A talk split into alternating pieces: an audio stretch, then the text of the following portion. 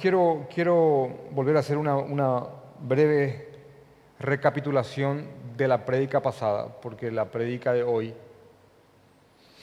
tiene que ver con una profundización de la última parte de lo que habíamos expuesto an- anteriormente.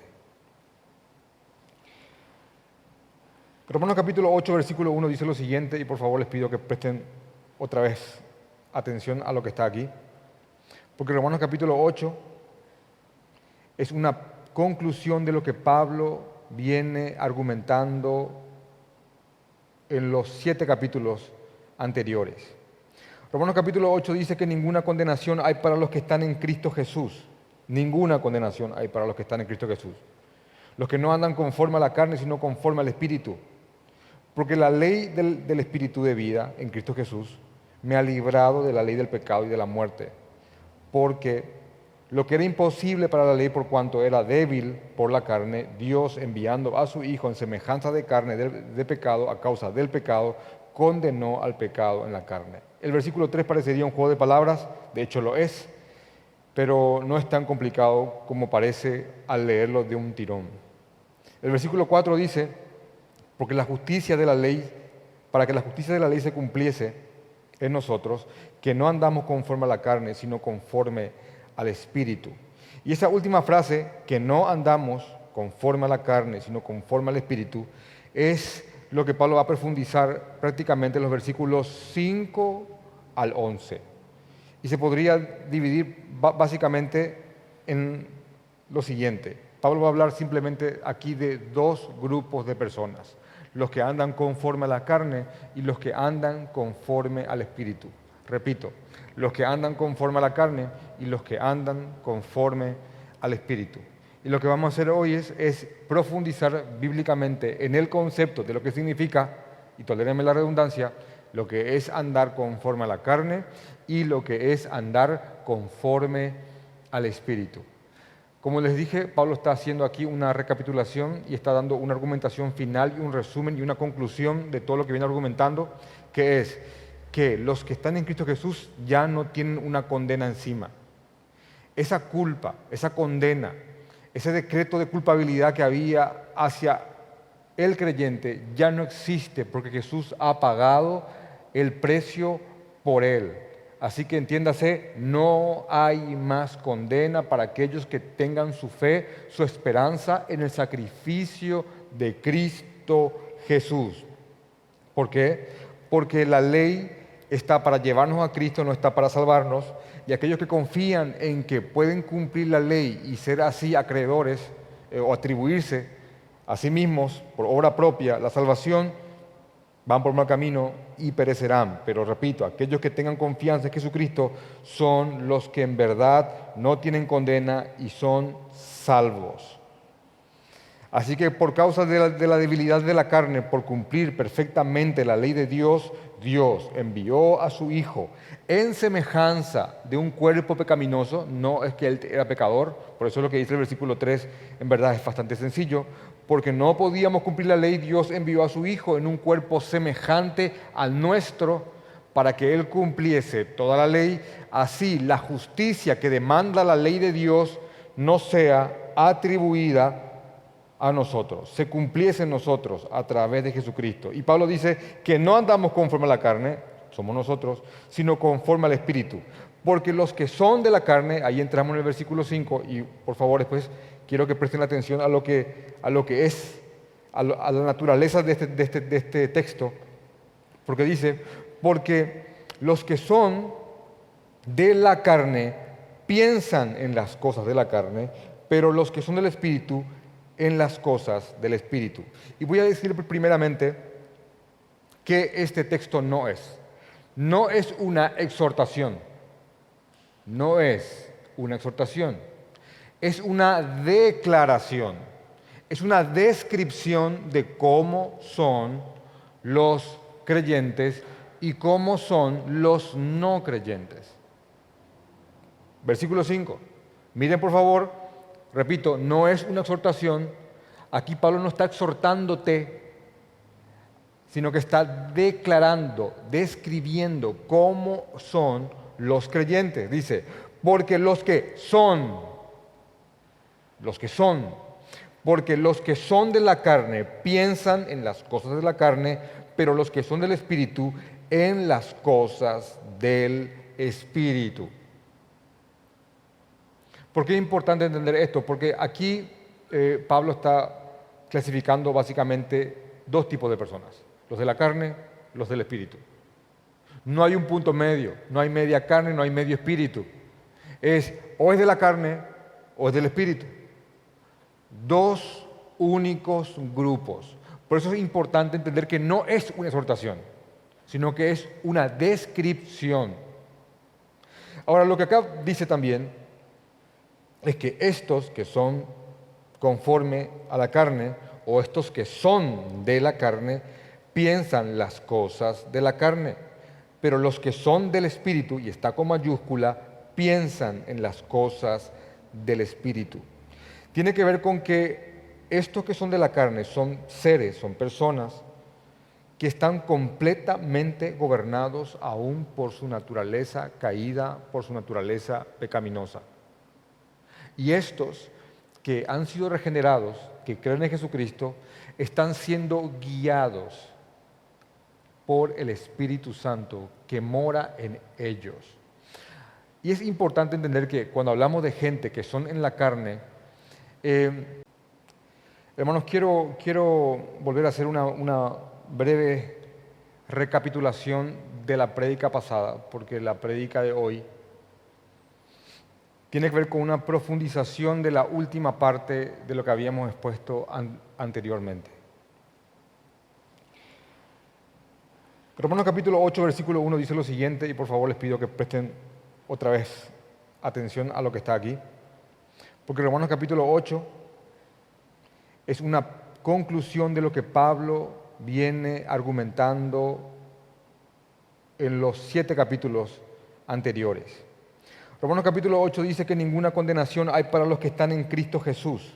Ninguna condenación hay para los que están en Cristo Jesús. Los que no andan conforme a la carne, sino conforme al Espíritu. Porque la ley del, del Espíritu de vida en Cristo Jesús me ha librado de la ley del pecado y de la muerte. Porque lo que era imposible para la ley por cuanto era débil por la carne, Dios enviando a su Hijo en semejanza de carne de pecado a causa del pecado, condenó al pecado en la carne el versículo 3 parecería un juego de palabras, de hecho lo es, pero no es tan complicado como parece al leerlo de un tirón. El versículo 4 dice, porque la justicia de la ley, para que la justicia de la ley se cumpliese en nosotros, que no andamos conforme a la carne, sino conforme al Espíritu. Y esa última frase, que no andamos conforme a la carne, sino conforme al Espíritu, es lo que Pablo va a profundizar prácticamente en los versículos 5 al 11. Y se podría dividir básicamente en lo siguiente. Pablo va a hablar simplemente aquí de dos grupos de personas, los que andan conforme a la carne y los que andan conforme al espíritu. Repito, los que andan conforme a la carne y los que andan conforme al espíritu. Y lo que vamos a hacer hoy es, profundizar bíblicamente en el concepto de lo que significa, y tolérenme la redundancia, lo que es andar conforme a la carne y lo que es andar conforme al Espíritu. Como les dije, Pablo está haciendo aquí una recapitulación y está dando una argumentación final y un resumen y una conclusión de todo lo que viene argumentando, que es que los que están en Cristo Jesús ya no tienen una condena encima. Esa culpa, esa condena, ese decreto de culpabilidad que había hacia el creyente ya no existe porque Jesús ha pagado el precio por él. Así que entiéndase, no hay más condena para aquellos que tengan su fe, su esperanza en el sacrificio de Cristo Jesús. ¿Por qué?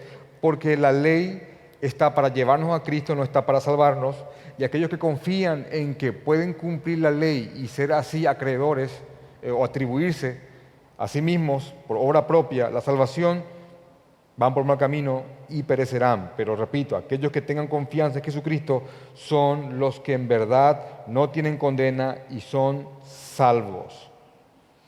Así que por causa de la, de la, debilidad de la carne, por cumplir perfectamente la ley de Dios, Dios envió a su Hijo en semejanza de un cuerpo pecaminoso. No es que él era pecador, por eso es lo que dice el versículo 3, en verdad es bastante sencillo.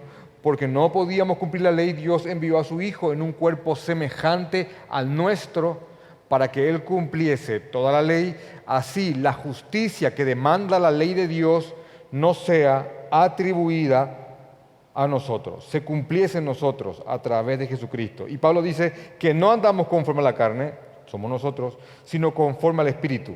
Porque los que son de la carne, ahí entramos en el versículo 5, y por favor después quiero que presten atención a lo que, a lo que es, a, la naturaleza de este, de, este, de este texto, porque dice, porque los que son de la carne piensan en las cosas de la carne, pero los que son del Espíritu en las cosas del Espíritu. Y voy a decir primeramente que este texto no es. No es una exhortación. No es una exhortación. Es una declaración. Es una descripción de cómo son los creyentes y cómo son los no creyentes. Versículo 5. Miren por favor Repito, no es una exhortación. Aquí Pablo no está exhortándote, sino que está declarando, describiendo cómo son los creyentes. Dice, porque los que son, los que son, porque los que son de la carne piensan en las cosas de la carne, pero los que son del Espíritu en las cosas del Espíritu. ¿Por qué es importante entender esto? Porque aquí eh, Pablo está clasificando básicamente dos tipos de personas, los de la carne, los del espíritu. No hay un punto medio, no hay media carne, no hay medio espíritu. Es o es de la carne o es del espíritu. Dos únicos grupos. Por eso es importante entender que no es una exhortación, sino que es una descripción. Ahora, lo que acá dice también es que estos que son conforme a la carne o estos que son de la carne piensan las cosas de la carne, pero los que son del Espíritu, y está con mayúscula, piensan en las cosas del Espíritu.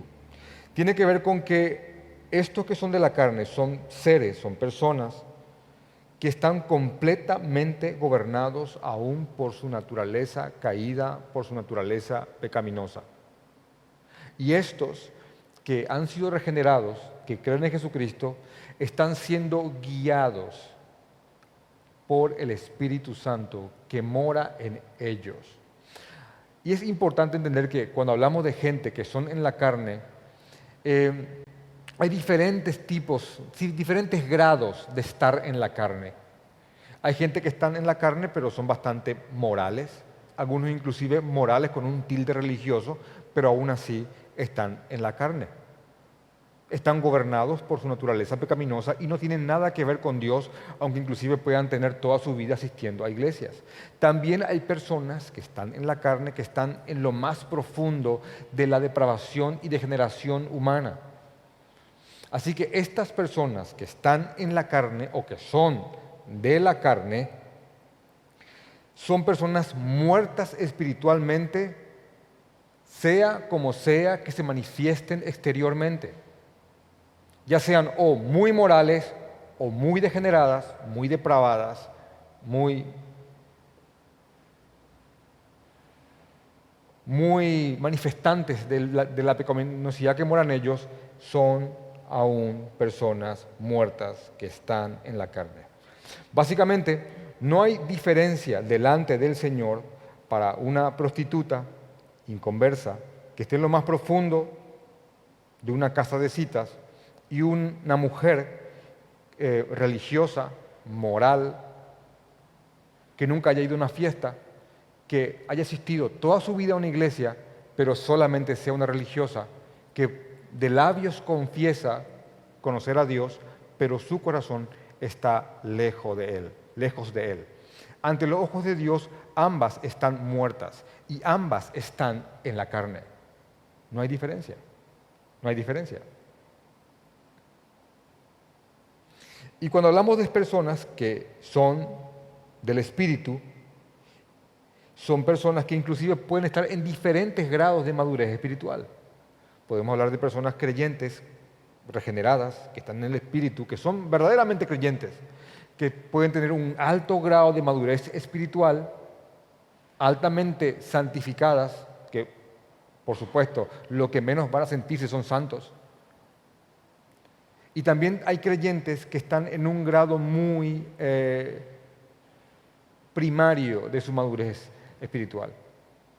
Al punto tal que inclusive, y miren por favor lo que les voy a decir ahora, al punto tal inclusive que algunos muertos en espíritu, que algunos que andan en la carne, pero son bastante morales, escúchenlo esto, que son bastante morales, pero que están muertos en la carne, podrían hasta inclusive parecer más piadosos que alguien que está en el espíritu, pero está bastante, bastante golpeado y arrastrado por sus concupiscencias. ¿Comprenden eso? De ahí que podríamos decir que hay personas no creyentes, a veces con prácticas mucho más morales y disciplinadas que algunos creyentes en Cristo. Aún contemplando eso, la Biblia solamente define estos dos grupos, los que son de la carne y piensan en las cosas de la carne, y los que son del Espíritu y piensan en las cosas del Espíritu. Ahora, cuando uno oye esta frase, porque los que son de la carne y piensan en las cosas de la carne, alguno podría decir, sí, las cosas de la carne, eh, eh, drogas, ah, desenfreno, adulterio. No, pensar en las cosas de la carne es todo lo que tenga, es todo lo que tenga un componente que no glorifique al Señor. Estas cosas de la carne inclusive podrían ser obras morales que sean realizadas o hechas no con el fin de glorificar al Señor. El de la carne está totalmente enseguecido por este mundo, no le ha amanecido, él no puede ver quién es Jesucristo, él no puede ver quién es Dios realmente, él no ve al Cristo bíblico y todo lo que hace está gobernado por un sentimiento egoísta y de una falsa independencia. Quiero leerle lo que dice el comentarista William Hendrickson, a quien yo cito mucho, porque en verdad la manera en la cual él describe y él comenta algunos versículos me parecen tan brillantes que eh, a veces me parece correcto simplemente leerlo. Él dice en el, en el comentario de Romanos en la página 277 lo siguiente, los que viven conforme a la carne, escuchen esto por favor, los que viven conforme a la carne permiten que, sus vidas sean básicamente determinadas por su naturaleza pecaminosa. Ponen sus mentes, su razonamiento, están muy profundamente interesados, hablan constantemente, se ocupan y se glorían en las cosas que son de la carne, es decir, en la pecaminosidad natural del ser humano. En cambio, los que viven conforme al Espíritu y que se someten por ello al direccionamiento del Espíritu, concentran su atención y se especializan en cualquier cosa que es del agrado del Espíritu Santo.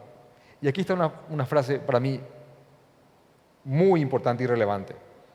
En el conflicto entre Dios y la pecaminosidad humana, Eh, eh, el primer grupo, entiéndase los que viven conforme a la carne, se ponen del lado de la naturaleza humana y el segundo grupo toman el lado de Dios. Pero ese conflicto está siempre. Aún cuando somos creyentes. En esta iglesia, de hecho que el, el pensamiento nuestro confesional eh, rechaza completamente una doctrina muy popular hace unos tiempos que es la doctrina del cristiano carnal. ¿Por qué?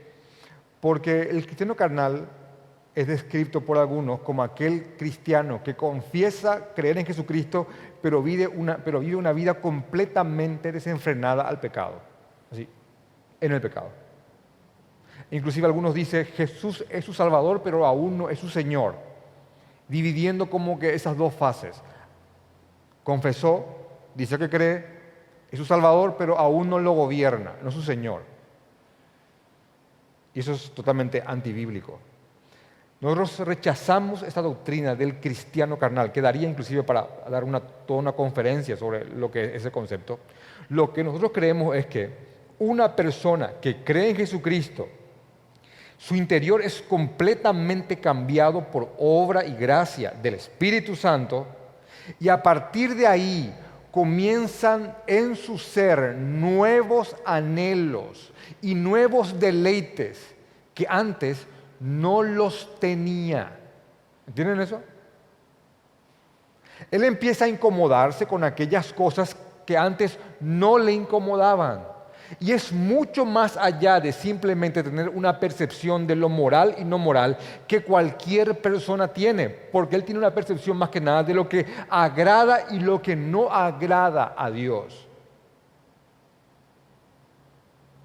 Una persona que anda conforme al Espíritu, una persona que ya no anda según la carne, sino que anda conforme al Espíritu, es una persona que posee adentro el mismo Espíritu de Dios que lo convence de pecado cada vez que esta persona quebranta la ley del Señor. Así que lo que Pablo está haciendo en Romanos capítulo 8, versículo 5, no es una exhortación, otra vez repito, es una declaración, es una descripción, porque los creyentes, cada creyente, cada creyente es alguien que piensa en las cosas del Espíritu y anda en las cosas del Espíritu Santo. Un no creyente es alguien que es ellos son de la carne y piensan en las cosas de la carne, por más que éstas sean muy perversas o aparentemente morales. Y por ende, por ellos pensar en estas cosas, por ellos em, tener estos, estas orientaciones, sesgos, razonamientos carnales, tienen el derivado de, de lo que se plasma en el versículo 6. Porque el ocuparse de la carne es muerte, pero el ocuparse del espíritu es vida y paz. Es vida y paz. Y cuando habla de esta vida y paz, se refiere a esa vida que da Dios a cada creyente espiritualmente. Y cuando hablamos de esa paz que habla aquí, es la misma paz que Pablo viene hablando en los versículos 8 al 11 de Romanos capítulo 5, cuando dice que éramos enemigos de Dios, pero ahora ya hemos sido reconciliados. Y quiero darle un, un, fuerte énfasis a describir lo que es andar en la carne y andar en el Espíritu. Porque algunos cristianos, algunos hermanos en Cristo, se encuentran a veces dudando de que son de, Jesús porque batallan fuertemente sus tendencias pecaminosas en sus miembros, en lo que aún son ellos. Y Romanos capítulo 8, versículos 5 al 11, tiene que ser leído a la luz o a la sombra de Romanos capítulo 7, 14 al 25, cuando Pablo mismo escribe, porque sabemos que la ley es espiritual, mas yo soy carnal. Y cuando hablamos de que Él es carnal, no se refiere a que Él es un cristiano carnal, sino que Él dice, yo vivo aún en este cuerpo. De hecho, que más adelante, en Romanos capítulo 8, versículo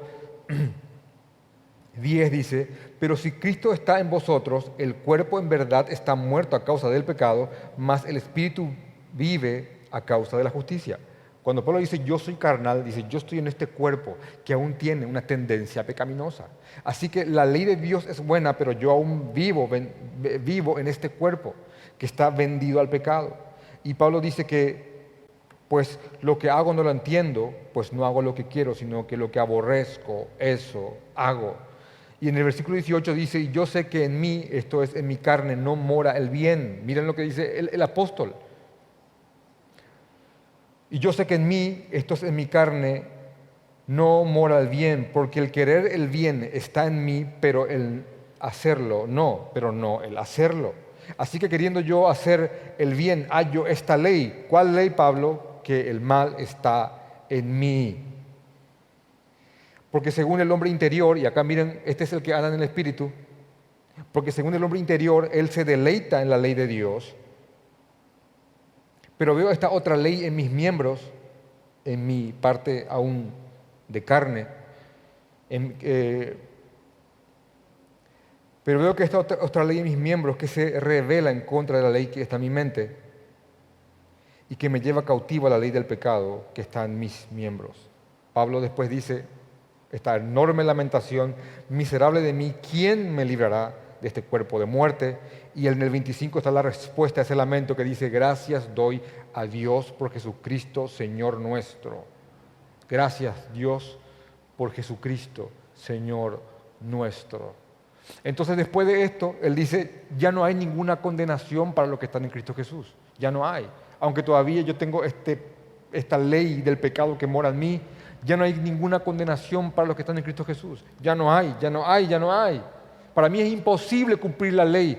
Por eso Dios envió a su Hijo para que su justicia me sea atribuida a mí, a nosotros, que ya no andamos conforme a la carne, sino conforme al Espíritu. Porque los que son conforme a la carne piensan en esas cosas, en las cosas de la carne, en cosas que tengan que ver totalmente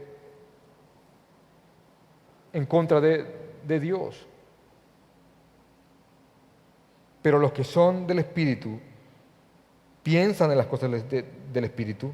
Ahora, los que se ocupan en la carne tienen como rumbo la muerte, pero los que se ocupan en el Espíritu, o sea, nosotros, que nos ocupamos en tratar de glorificar y de obedecer al Señor, tenemos por supuesto vida y paz.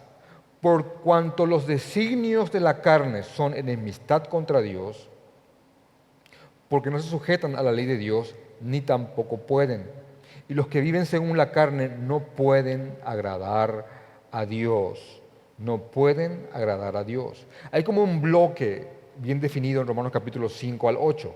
Ellos y nosotros. Nosotros y ellos. Pablo está escribiendo a creyentes en Roma que están leyendo esto, que están viviendo en un mundo donde están ellos y nosotros, nosotros y ellos, los que viven conforme a la carne y nosotros que vivimos conforme al Espíritu. Ahora, el que leyó esta carta, leyó la, la, leyó de un tirón y leyó el lamento de Romanos capítulo 7, que hay, que hay mal que mora en él, que hay pecado que mora en él, que él se deleita en la ley de Dios, pero aún así termina haciendo aún lo que no agrada al Señor. No es, no es solo para un creyente que vive en un pecado, eh, que vive desenfrenado en el pecado, en una vida pecaminosa, y decir, bueno, con tal que te deleite en la ley de Dios, no importa lo que hagas. No, no. Es alguien que se ocupa en las cosas del Espíritu y en ocuparse en entender que le agrada al Espíritu de Dios.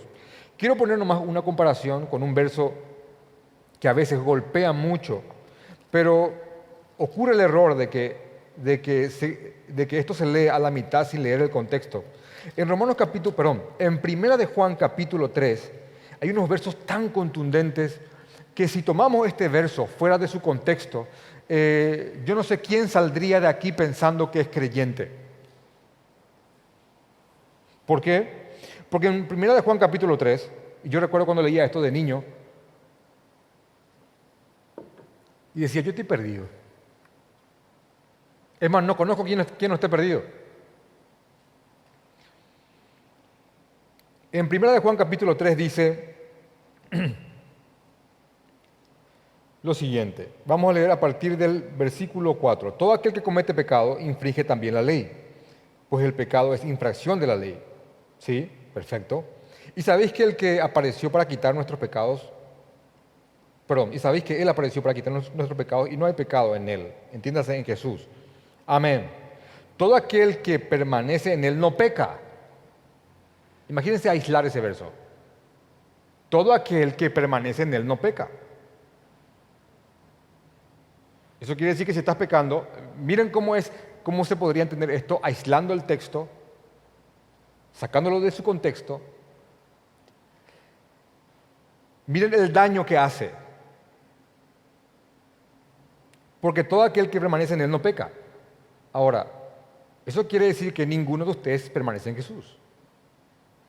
Porque todos ustedes pecan. Es más, Pablo no permanecía en Jesús a la luz de Romanos capítulo 7. Porque él quería servir a Dios, pero se encontraba haciendo cosas que no agradan a Dios. Y el mal todavía moraba en él. Ni el mismo Pablo permanecía en Jesucristo. Todo aquel que peca no le ha visto ni le ha conocido. Entonces, si se estás pecando, yo ahí lo este verso, entonces no le conocí y nunca le viste. Entonces, si yo aislase este verso, no existe un creyente que yo conozca, a, menos que vos digas, yo conozco a alguien que no peca. Yo conozco gente que dice que no peca.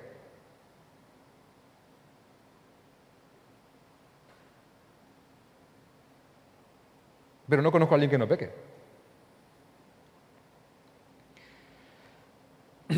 Hijitos, nadie os engañe, el que hace justicia es justo como él es justo. El que practica el pecado es del diablo, porque el diablo peca desde el principio. Para esto apareció el Hijo de, Dios, para deshacer las obras del pecado. Ahora, en un sentido del simple hecho de hacer pecado, si, si tomásemos que eso es practicar pecado, acá todos somos del diablo porque todos pecamos. Entonces, vos aislás este verso y no hay creyente. Ahora, al igual que Romanos capítulo 8, solamente pongo esto da para una prédica, pero pongo una comparación de lo que es aislar un texto de su contexto y el terrible daño que puede hacer y la frustración que puede incrustar en el corazón de un creyente al perseguir un modelo inexistente.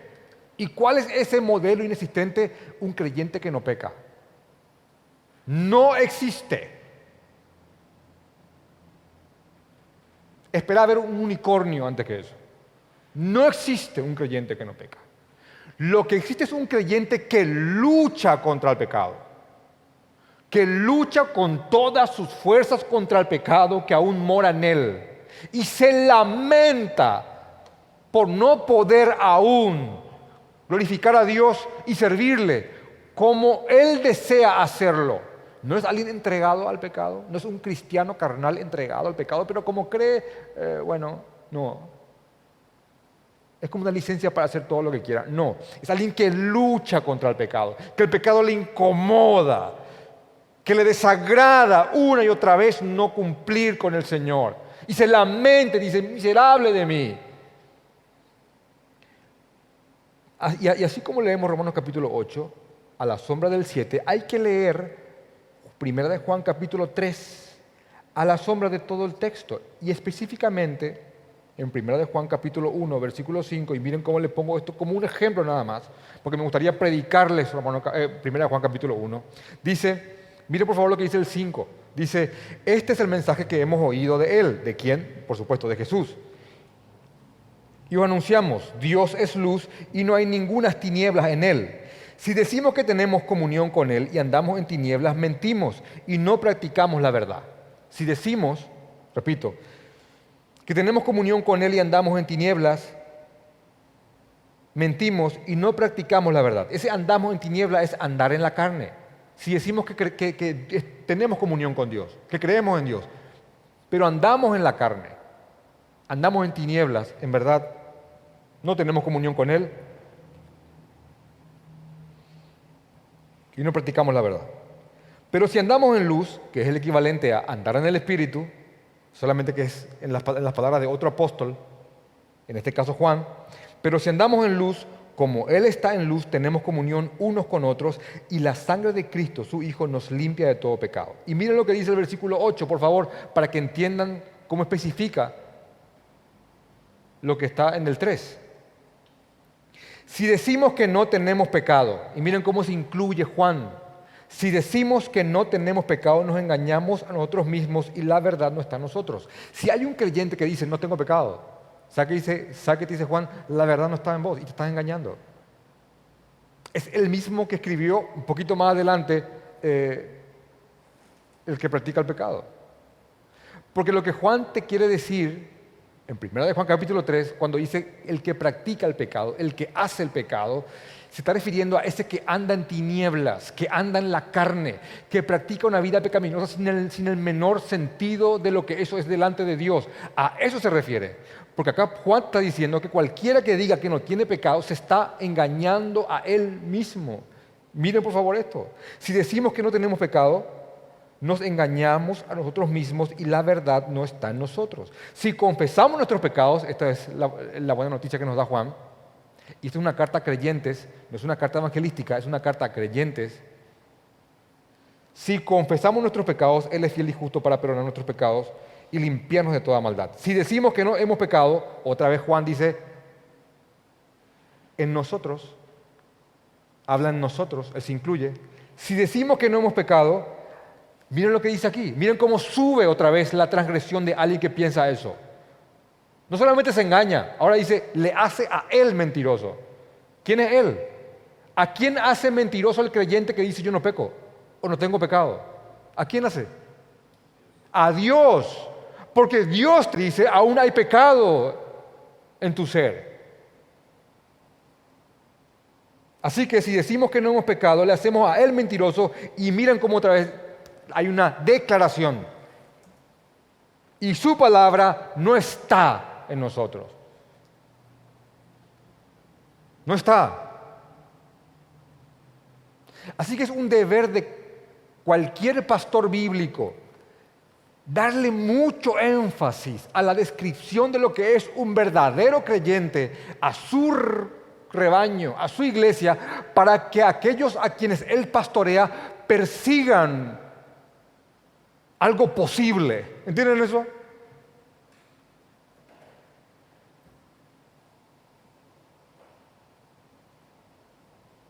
Esto es un creyente, un ser que ama al Señor, regenerado por el Espíritu Santo, que desea cumplir la voluntad de Dios y lucha por eso. Pero cuando no lo hace, se quebranta, se aflige, no puede convivir consigo mismo.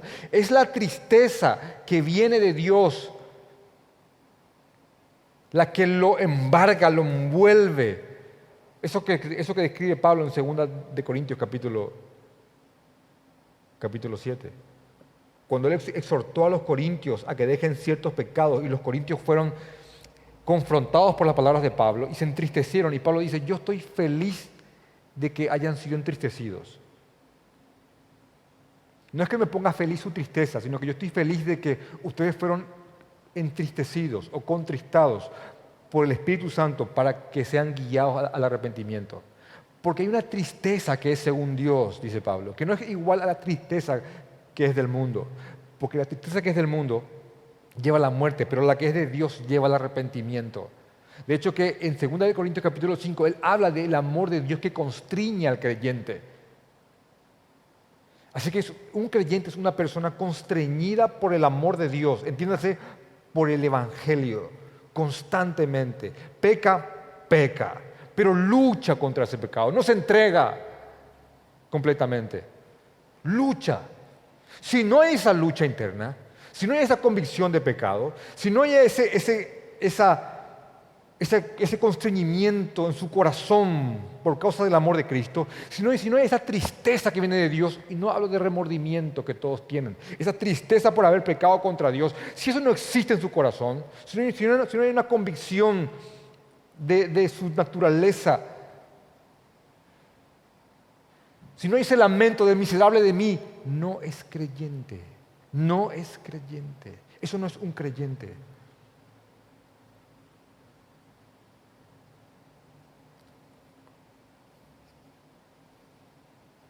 Porque repito, los creyentes piensan en las cosas del Espíritu. ¿Y qué son las cosas del Espíritu? Lo que acabo de decirte. Esas son las cosas del Espíritu. Que agrada y que ofende al Señor.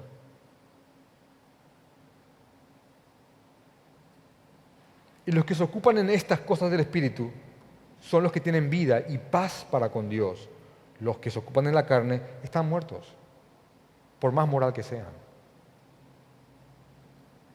Porque cada designio, cada cosa de la carne, no importa. designio ya sea moral o inmoral, todo designio de la carne, toda cosa que no tenga como fin principal glorificar al Señor, es un acto de enemistad contra, contra Él, contra Dios, porque no se sujeta a la ley de Dios, ni tampoco pueden. Y miren otra vez cómo él, él vuelve a reforzar la declaración, no exhortación, la descripción en Romanos capítulo 8, versículo 9. Mas vosotros no vivís según la carne. Ustedes no viven según la carne.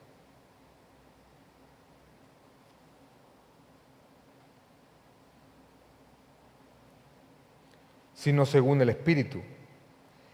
Si es que el Espíritu de Dios mora en vosotros, y si alguno no tiene el Espíritu de Cristo, no es de Él, no es de Él. ¿Se dan cuenta la contundencia? ¿Se dan cuenta la, la descripción? Como yo sé que tengo el Espíritu de, Cristo, como yo sé que tengo el Espíritu Santo. Em, ¿ves, ¿Ves tu estado de pecador? Sí lo veo. Bueno, no es suficiente, pero es algo. ¿Ves a Cristo como el Salvador? Sí lo veo. Bueno, no es suficiente, pero ya es algo. Ahora, ¿lo ves como tu Salvador? ¿Está tu fe y tu confianza depositada en Él como aquel que pagó por cada obra pecaminosa tuya? Si está tu, tu confianza depositada en Él, bueno, eso sí, eso sí es bastante. Ahora, si eso es verdad, eso va a dar un fruto, que es fruto de justicia y fruto de arrepentimiento. Quiere decir que al ser confrontado por Cristo, creíste y te arrepentiste. Y la señal que eso fue real es que vas a continuar haciéndolo. Vas a continuar creyendo y vas a continuar arrepintiéndote. Y jamás vas a tomar esta gracia como un motivo para pecar. De en ninguna manera. Sino que va a haber un fuerte anhelo en tu corazón de querer servir y obedecer a aquel que te salvó, aunque nunca puedas hacerlo perfectamente.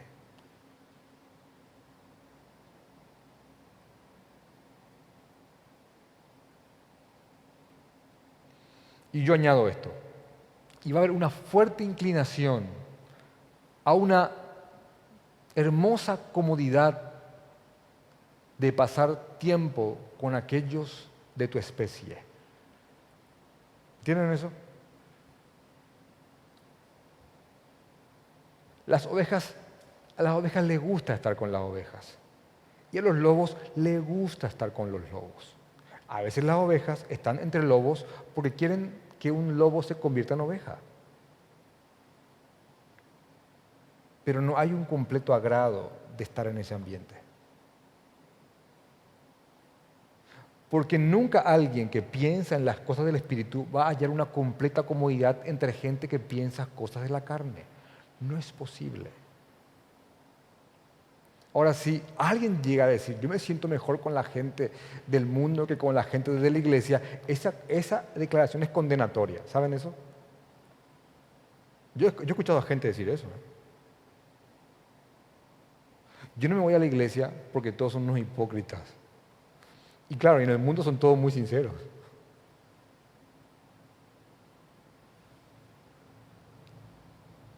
Lo que pasa es que hay veces que hay ciertos lugares que se hacen llamar iglesias, pero en verdad están llenos de lobos.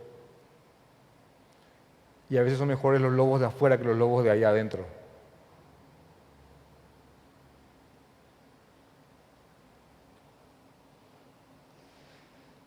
Pero los hijos del Señor, los verdaderos, son aquellos que viven conforme al Espíritu, que no viven conforme a la carne, ahora entendemos que eso es, que piensan conforme a la carne, pero que piensan conforme al Espíritu, que no piensan conforme a la carne, que Cristo está en ellos y por ende el Espíritu de Dios también está en ellos. Es más, cuando, cuando vemos Romanos capítulo 8, un verso eh, eh, que vamos a estudiar el domingo siguiente, pero voy a adelantarme a, a simplemente leerles. Dice, Romanos capítulo 8, versículo 14 dice, porque todos los que son guiados por el Espíritu de Dios, estos son hijos de Dios. ¿quiénes son los que son guiados por el Espíritu de Dios? Aquellos que son guiados en su vida por el Espíritu de Dios. Y cuando pecan, el Espíritu de Dios los convence de pecado y los guía a que busquen agradar al Señor.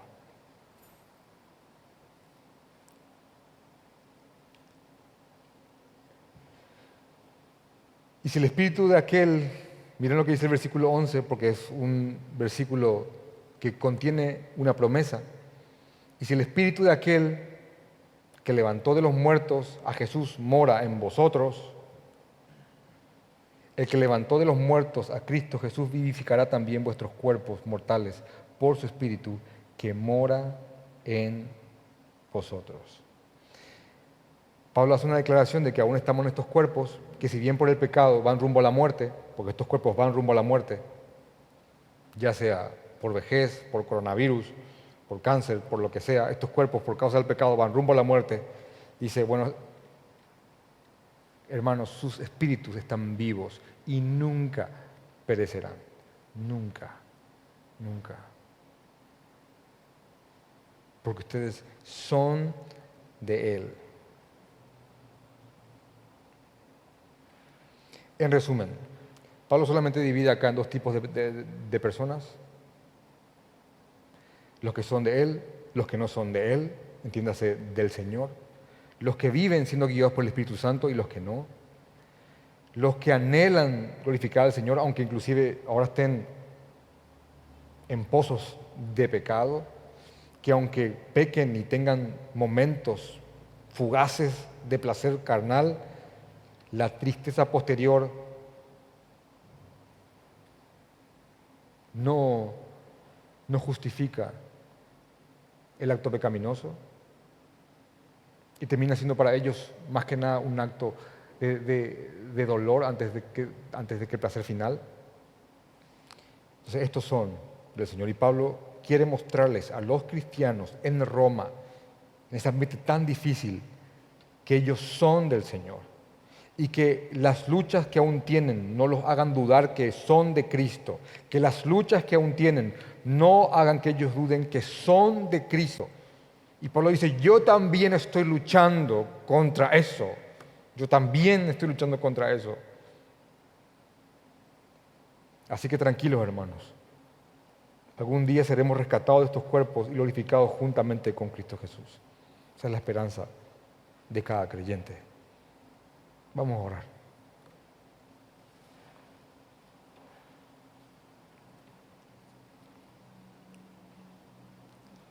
Padre, te, oramos conforme al pasaje del día de hoy. Señor, creemos que somos pecadores, Padre. Creemos, Padre, que cada creyente tiene, tiene convicción de pecado por parte de tu Santo Espíritu, Señor. Padre, no andamos conforme a la carne, sino conforme al Espíritu. Ya no somos esclavos del pecado, aunque a veces aún hagamos actos que aparenten que el pecado aún nos, nos causa estragos. Aún así, Padre, estamos libres para combatir contra el pecado. Y es deber de cada creyente luchar contra el pecado con las armas que tú nos has dado, Señor. Y esta es una de ellas. Santificar lo que es un creyente es una de ellas, Señor, para perseguir un posible, para perseguir algo veraz, algo bíblico. Ayúdanos, Señor, a glorificarte. Ayúdanos, Padre, cada vez más a desprendernos del viejo hombre y que el nuevo hombre se fortalezca. Ayúdanos, Señor, a vivir cada vez más según el Espíritu y en el, Espíritu, Señor. Ayúdanos, Padre, a erradicar los restos, Señor, del pecado que aún mora en nosotros hasta el día final. Ayúdanos a descansar en tus, esperanzas, tus promesas, Señor. Ayúdanos, Padre, porque creemos que aquel que levantó a Jesucristo mora en nosotros y que algún día nos levantará juntamente con Cristo para vivir eternamente con Él en tu santo nombre. Amén, Señor.